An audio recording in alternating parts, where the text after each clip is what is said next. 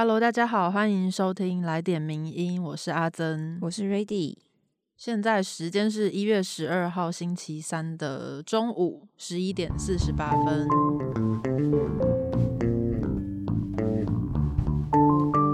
其实我们就是有点久没有录来点名音了，不知道大家有没有想念我们？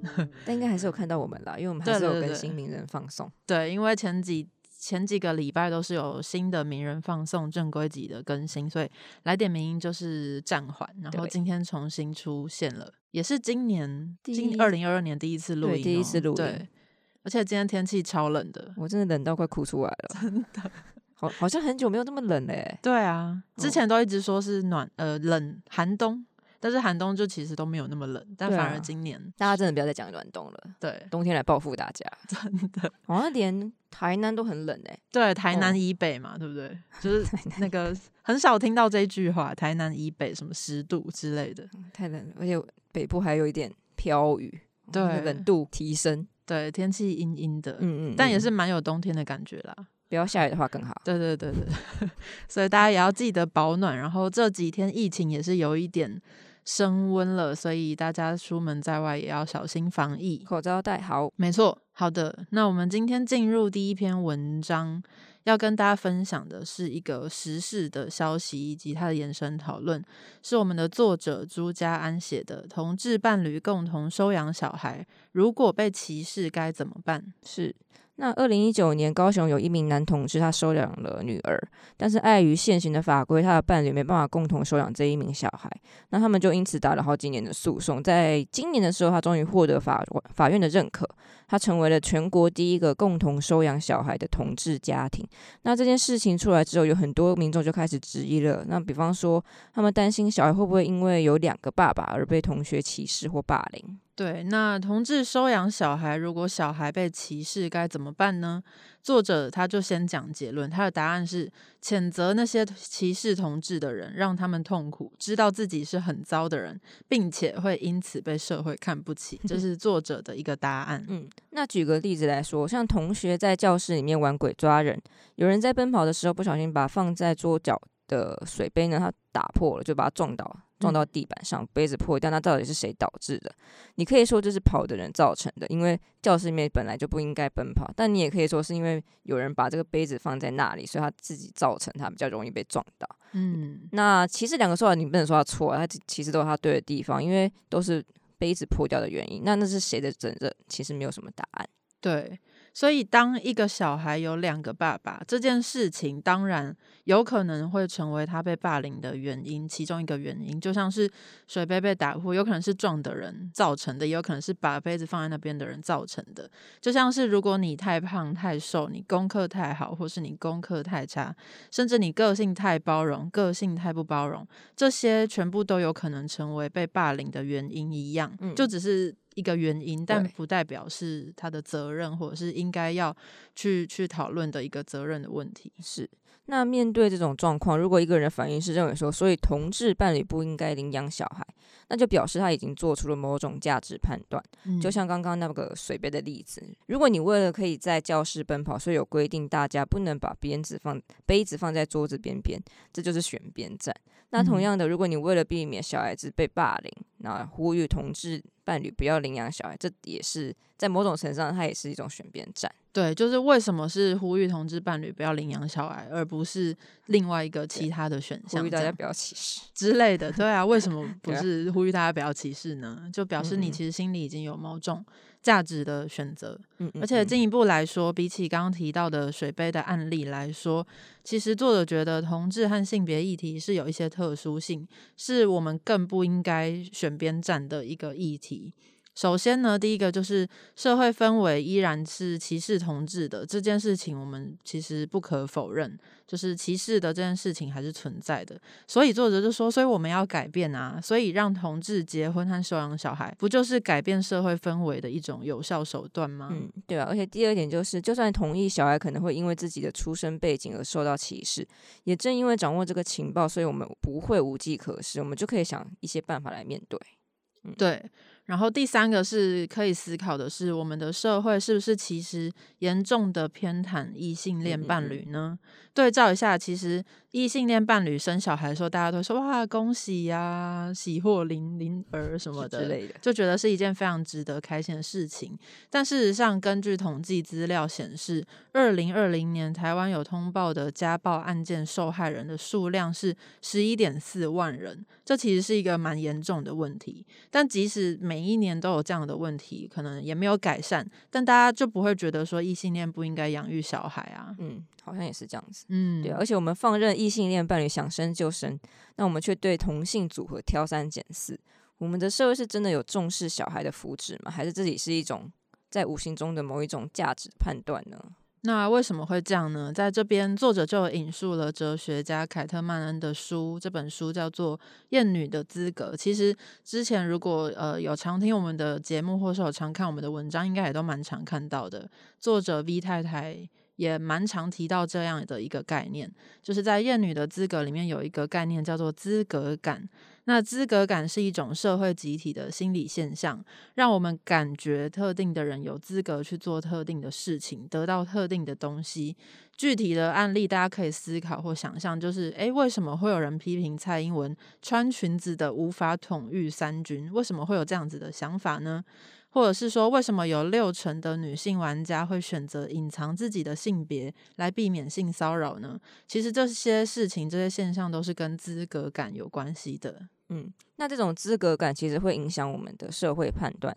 例如，就是我们自己是否有资格，或者是被允许对某一些人说黄色笑话，或者是说某一些人是否有资格或是能力去做某些事情等等。好像在我们的社会中，其实常常会有这种资格感的议题跑出来。没错，那回到这篇文章呢？其实作者认为，民众对同志伴侣收养小孩的这个担忧，也受到了资格感的影响。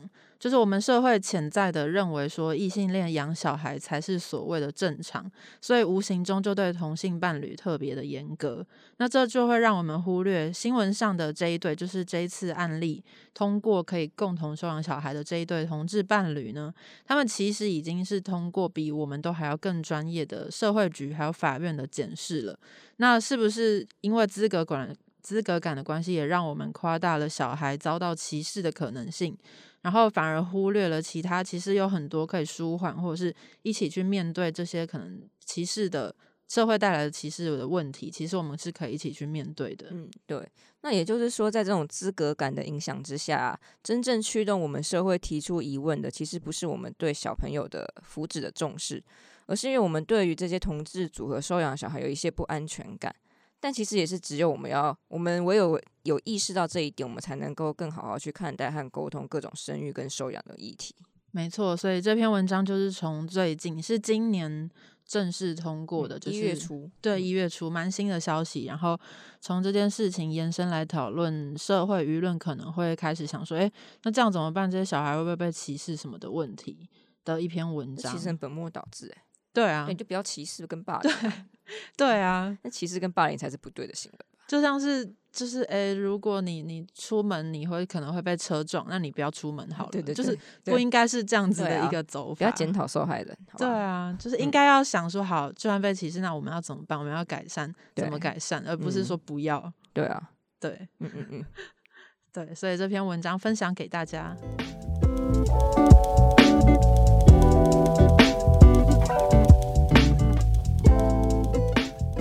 那接下来第二天，我们也是跟大家讨论一下，搞不好最近大家也会慢慢碰到的一个问题，因为这算是延续性的啦，是由我们的作者许恩恩写的。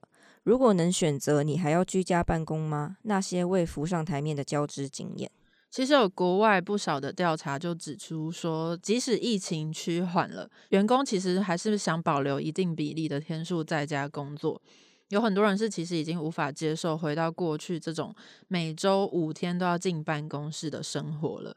那当然不是所有的工作都适合居居家处理，但是也存在很多的行业组织，他们仅仅是因为不愿意改变规范而死守着传统的就是以前的观念，就是觉得说员工一定要进公司的这样的一个观念，所以作者觉得说，除非我们能够实际上的实验一次，否则我们还是很难知道所谓组织改造跟创新到底能不能够带来更好的效益，或者是减少劳逸不均以及管理成本的种种的问题呢？嗯，那话说回来，台湾在全球疫情爆发的初期，就是防疫优等生。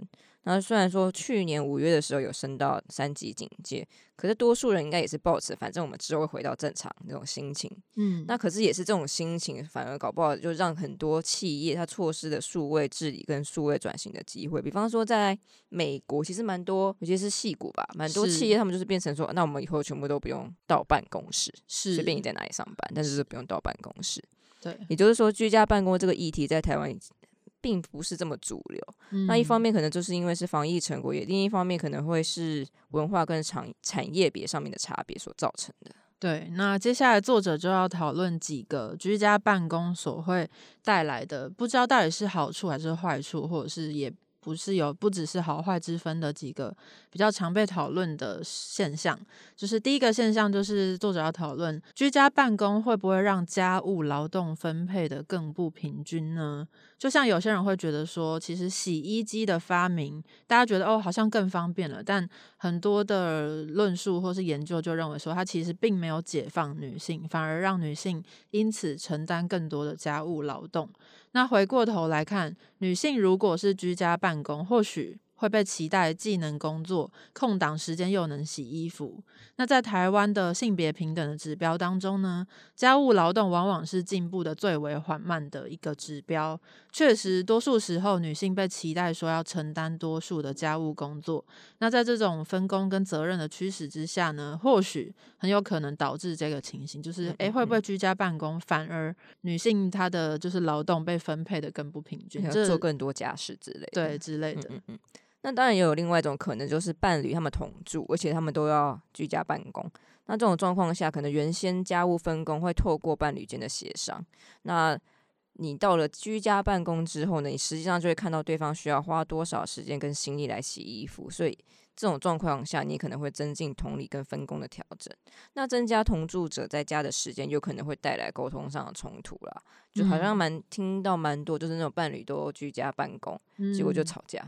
就是太紧密的长时间相处，所以说，那原先因为这种劳动，就是大家的上班时间不一样，然后这种错开的时空，在这个状况下，就在居家办公的状况下，也带来一些经验上的同理跟重新沟通分工的可能性。是的。那同理呢，带小孩这件事情，也因为学校可能关闭，就小孩也要在家居家上课，全部家就是所有家人都 待在同一个空间上班上课，也是应该蛮多人面对的一个问题。然后也被迫的让很多的很多的伴侣，他们需要共同去面对。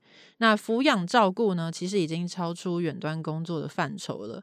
无法居家办公的人，可能甚至需要请假之类的。然而呢，无论是照顾或各种家务工作，其实都不应该被简化，或者是被纯粹的视为是哦，这对女性不利。就是作者就有说，尤其这还是奠定在一个不平等文化下，女性承担过多家务劳动的现实基础。嗯，没错，那那是第一个他提出的，跟大家思考看看的一个现象。嗯，那第二个现象是，居家办公这件事情是不是只属于住得好的中产阶级？因为同样在居住不平等的基础之上，那那种台湾现在这种高房价、租屋市场的这种。价差很大，还有城乡差距的一些问题，都可能同样会复制到居家办公的情境上。但是他作者也认为说，这不应该被简化成有房阶级薪水高低与否的利弊二分法。是，而且即使我们是住在简陋的雅房，如果拥有弹性的在家时数呢？就是也其实也有可能会对于你改善你的居住空间有带来一些正面的影响的。何况如果不是疫情的影响，老公如果能够自由选择在家里，甚至在公共空间上班，他可以省下的金钱还有时间的成本，也很难说只会对中产阶级有利。就是即使你不是中产阶级，就是我们也不能够说哦，你就一定会没有好的影响，也是会有很多好的影响的。那住得好，其实好像都常常会伴随着一种你的生活过得也比较好的这种刻板印象。嗯，但大家可以去想着看看，有些的朋友们可能他比较内向，嗯，那他可能有些失眠的困扰、药物需求。那对这些人而言，他们如果每天都要去挤地、挤那种交对啊交通的通勤啊，然后你在办公室又必须要跟其他人来社交，是这基本上对他们的压力可能更大。所以居家办公对他们而言可能会比较有帮助一点。对，而且其实对于某些就是某些人，他可能生活并不那么快乐，而且容易受到集体、受到他人所影响，有这样的一群人存在。那对于这群人而言呢，他们或许是中产阶级，他们或许居住空间也不错，但去公司上班同样会对他们带来更多负面的情绪跟压力。反而在家工作更能够让这些人调试身心，进而拥有更稳定的工作产出以及效率，而且他们也不不用。不用担心会不会影响到群体等等的。对啊，因为你去上班通勤的时候就已经够累了，真的人挤人的时候 是。尤其如果你通勤时间更长的话，会更累。Like me，每天就是跟一群僵尸上班族在那边挤，大家都很痛苦，我也很痛苦，真的。对，反正这是其中一，这是第二个现象。那我们第三个现象呢？我们的作者提到说，就是对生理期女性是否公平？因为台湾现有的制度跟职场对生理期不适的女性其实是相当的不友善。嗯，即使我们的法律明明有规定说，哦，你可以请生理假，但是这个生理假好像是每月只有一天，而且会被并入病假来计算。嗯，更艰难的在于说，如果你要请这种生理假，有个有些主管或同事可能会因此会讲一些闲话之类的，没有错。而且还有一些性别不平等、文化等因素造成，或者说，呃，我因此就啊，我好像不太敢请生理假，哎，我会不会影响到别人？但是经期不是未必是只有每天每个月一次啊，你搞不好就是整个经期整个经期都很痛的要死。对，所以说如果你是在家里办公，你搞不好可以用更方便的方式来舒缓疼痛。对，毕竟像我们作为女性，是通常就是吃止痛药，整就是一直在吃止痛药。对对，那我在居家办公，你可以还可以避免就是你有些社交或者情绪劳动其他的负担。对啊，就是可以省掉很多。其他的惊奇之外所带来的衍生的一些成本，对对，而且再仔细想想呢，其实无论哪一种生理用品，对于女性而言都是一种困扰。最大量普遍被使用的卫生棉，就是它其实容易造成闷热的潮湿环境，甚至可能会导致皮肤发炎。或者是有一些妇科的问题的产生，那其他的生理用品，例如说棉条，它其实需要吸带替换，然后或者是如果你是用月亮杯，其实也是需要清洗的，或者是布卫生棉跟月亮裤等等的，其实都还是会需要花一些时间去处理跟更换等等的，所以就是对女性而言，也是一种非常需要花费心思跟时间跟体力的事情。对啊，而且所以也就是说，如果你可以在家里工作，嗯，你就不需要说，哎，我有没有记得带我的生理用品？对，可以穿着比较宽松的衣服，然后在家里会比较放松的工作。是，而且你因为你在家里，所以你要清洗更换，对，也比较方便。没错，而且好不好会因此省下一些开销。因为你在外面，你可能要需要换的比较频繁一点。那居家的选择性，如果你用情境去区分，对于有月经的人来说，他可能就是只是比较公平的选择，而非远端工作的优势。没错。而且，如果工作单位并没有好的远端制度、数位治理文化，或者是各种就是让你弹性在家工作的配套措施的话，这种合理的调整的公平选择性，也只会被视为员工的个人化特例。或许呢，有些公司环境可以打造成更适合于月经者的空间，那或许也会是一个可以想象的处理的途径之一。不过，疫情带来的居家办公的风潮，其实已经示范了这样子的一种可能性。那其实更多样态的远端工作者经验，已经想象这些工作是否能能在家里处理。其实我们还是有一些局限度了，因为我们还没有碰到更多的产业有居家办公的这种例子。那在家工作究竟好不好？我们觉得会，呃，作者觉得是因人跟身份，甚至是因工作而异。我们可能还需要更多，就是像刚刚我讲的，我们还要需要更多不同产业别呀、不同职位的经验，然后再加上不同的身份跟处境，我们才能够避免对于居家办公这种简化的刻板印象。那因为也是因为疫情，现在到目前为止还没办法预测。那超出疫情之外的事情，未来啊，说不定也会有其他情境导致员工完全没办法进办公室上班这种状状况。是的。即使没有居家办公的经验，我们也可以一起来思考这些工作能不能在家里处理好呢？那在这样子多元的经验跟想象力的基础上面，如果企业或是组织愿意勇于尝试创新，试试看，挑战看看，那现在就是一个很好的时机，在下一波社会条件变化的时候，也能够让我们更有机会免于这种被迫转型，然后就临时突然要改成居家办公，大家都措手不及的一个冲击，这样就会被那个浪潮卷走，你就拜拜了。对啊，没有错。对，就是我们先做好准备，不要等就是时机到了才在那边仓促准备。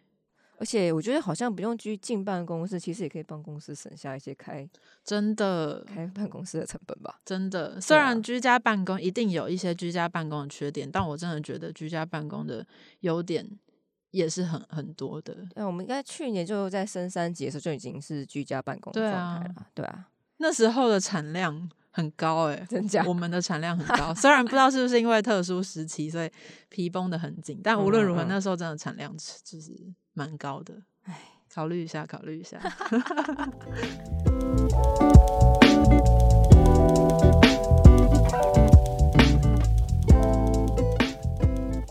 接下来第三篇文章要跟大家分享的是我们的作者林运红写的。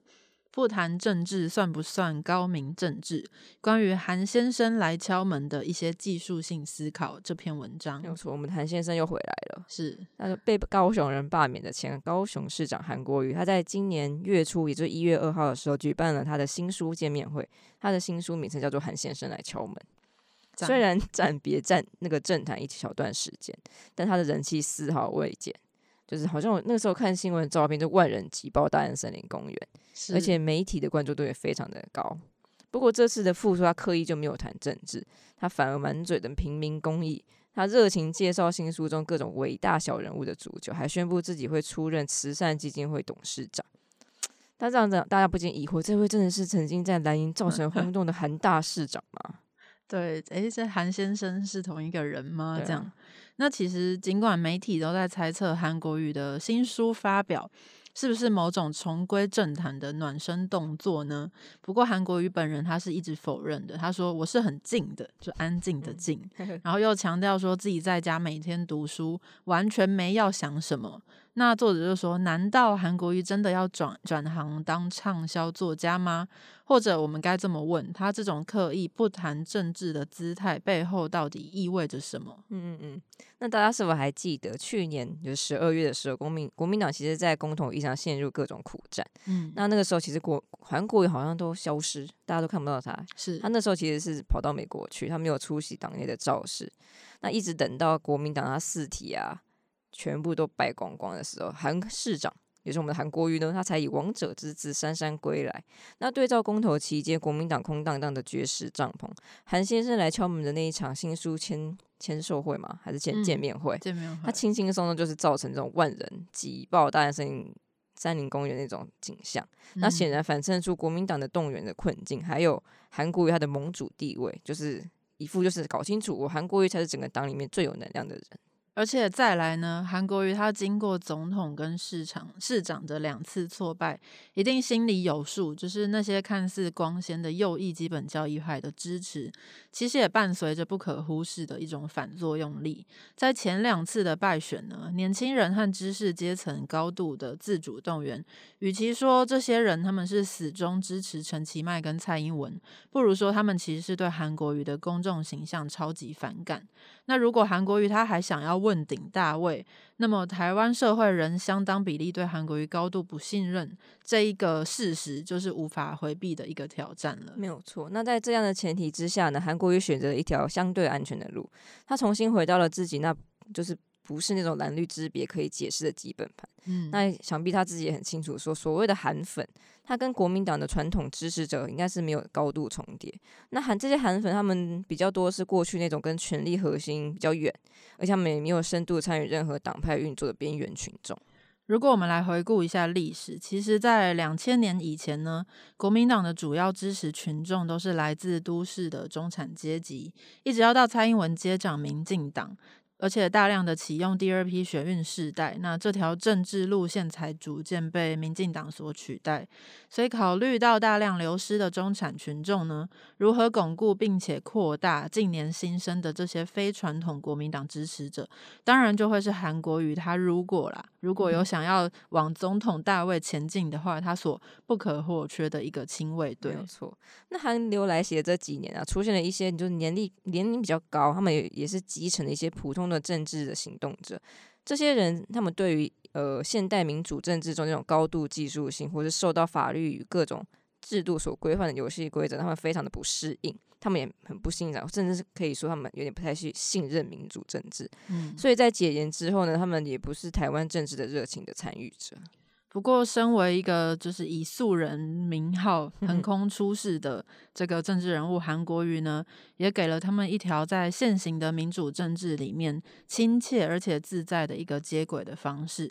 一言以蔽之呢，就是满口的长鸣价值、煽情口号的韩国瑜，他是凭着个人魅力就升温蓝营民众的民粹参与，并且让这些人体会到投身政治所带来的这种狂喜跟兴奋是怎么一回事。那一位激动姐是激动，真的好激动，真的是他真的是带就是投身政治所带来的狂喜，每次都看到他是那是热情的政治参与者，没错，对。不过话说回来，韩国瑜的复出秀整体上来说是没有什么新的把戏，他的那一种望文生义的舞台风格仍仍旧是他的金字招牌了。那在电视中的电视台中的个人访问中，韩国瑜竟然说他自己是儒道合璧，然后道家，但是道家精髓在于国家有难当仁不让，所以他随时准备要为人民服务。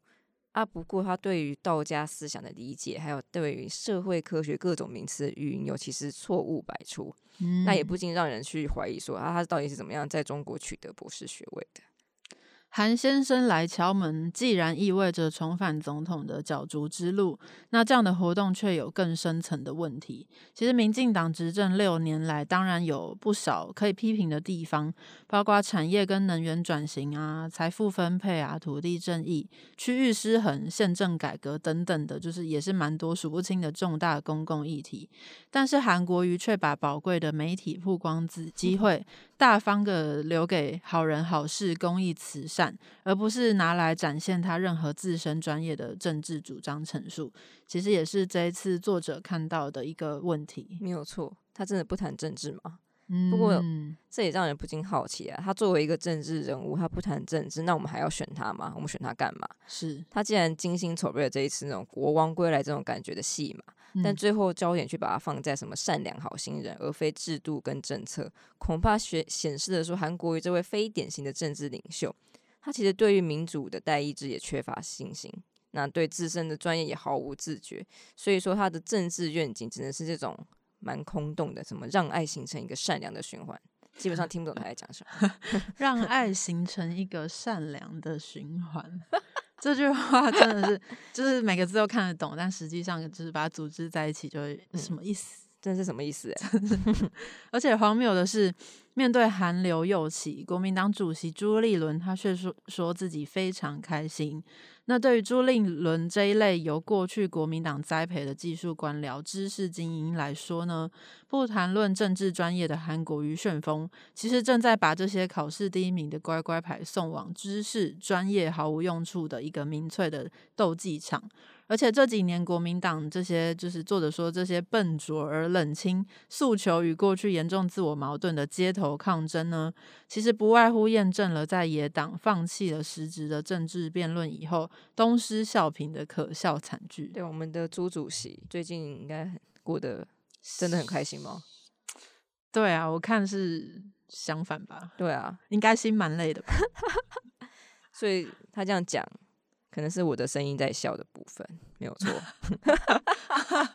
对，不过正如韩国瑜他的那一句“什么票多的赢，票少的输”，国民党应该要有一些警惕啦。就是随着台湾的民主深化，在威权年份长大的因世代与阶层限制的那些庶民韩粉，他们的数量只会越来越少。那然而，在一些教育改革啊、本土课纲还有蓬勃公共领域气氛中长大的年轻人，应该在讲我们吧。可能吧，他们所真正青睐的其实是一些实事求是，然后你要去聚焦议题，对制度政策能够去分析、去权衡的专业政治代理人。那作为国民党的所谓的救世主，也作为国民党的送葬人。这位老兵不死的韩国瑜，他今天还是自信满满的不谈政治。这种风格其实和两年前从天而降的时候其实是一个模样的。那看到韩市长仍旧不忘初心，到底谁最开心呢？作者 最后就提一个非常有意思的。观点，他说恐怕最开心的不会是百万韩粉，更不会是堂堂的朱主席。他说，假如我是赖清德，周日晚上一定躲在棉被里头，笑到整夜都睡不着觉呢。对，我们这就留给明娜桑去想象啦。对，好有 好有画面，大家可以想象一下那个画面，也算是画龙点睛，没有错。所以今天的第三篇文章呢，就是跟大家分享好久不见的韩市长。嗯嗯嗯，他今天出来新书见面会，那背后到底代表着什么意涵呢？不过他上一次发文已经是一月五号的事情了。哦，就是新书发表会后，嗯嗯嗯，他再就没有再发文了。哇，我们期待就是韩市长多多发文。最近也是不太平静，对啊，希望他出来给我们一些提点。没有错，给我们一些信心，谢谢。是是是。刚那句话是什么？爱是用什么善良？善良的什么一个循环呢？爱是这句话真的好难，让爱形成一个善良的循环啊！我知道他的意思是说，就是大家要多多爱彼此吗？是是吗？是是爱彼此要爱自己，这样就是让让爱可以这样传播下去。是心理鸡汤吗？但是有点太难懂了，因为通常心理鸡汤都会非常好懂。好了，那我们还是谢谢。韩市长给我们的一些鼓励，谢谢。是的，是。那这是我们今天的来点名义的三篇文章，那也欢迎 Mina 桑跟我们分享你们的看法。是的，如果有任何建议，或是有想要听到什么议题、什么文章，都欢迎到各个地方找我们私讯或留言都 OK，我们都会看到。好的，那最近天气比较冷，然后疫情也是有一点紧张，希望大家心情上还平静，然后外在的部分也要小心防疫，内在的部分也好好照顾好自己。没错，然后新的一年大家加油，新年快乐！还在新年快乐，还有一月中，还有一个新年快乐，大家快点撑到年底月底就就可以稍微放假了。没错，没错。那今天谢谢大家的收听，我是阿珍，我是 Ready，大家拜拜，拜拜。谢谢你的收听，更多内容请上名人堂网站。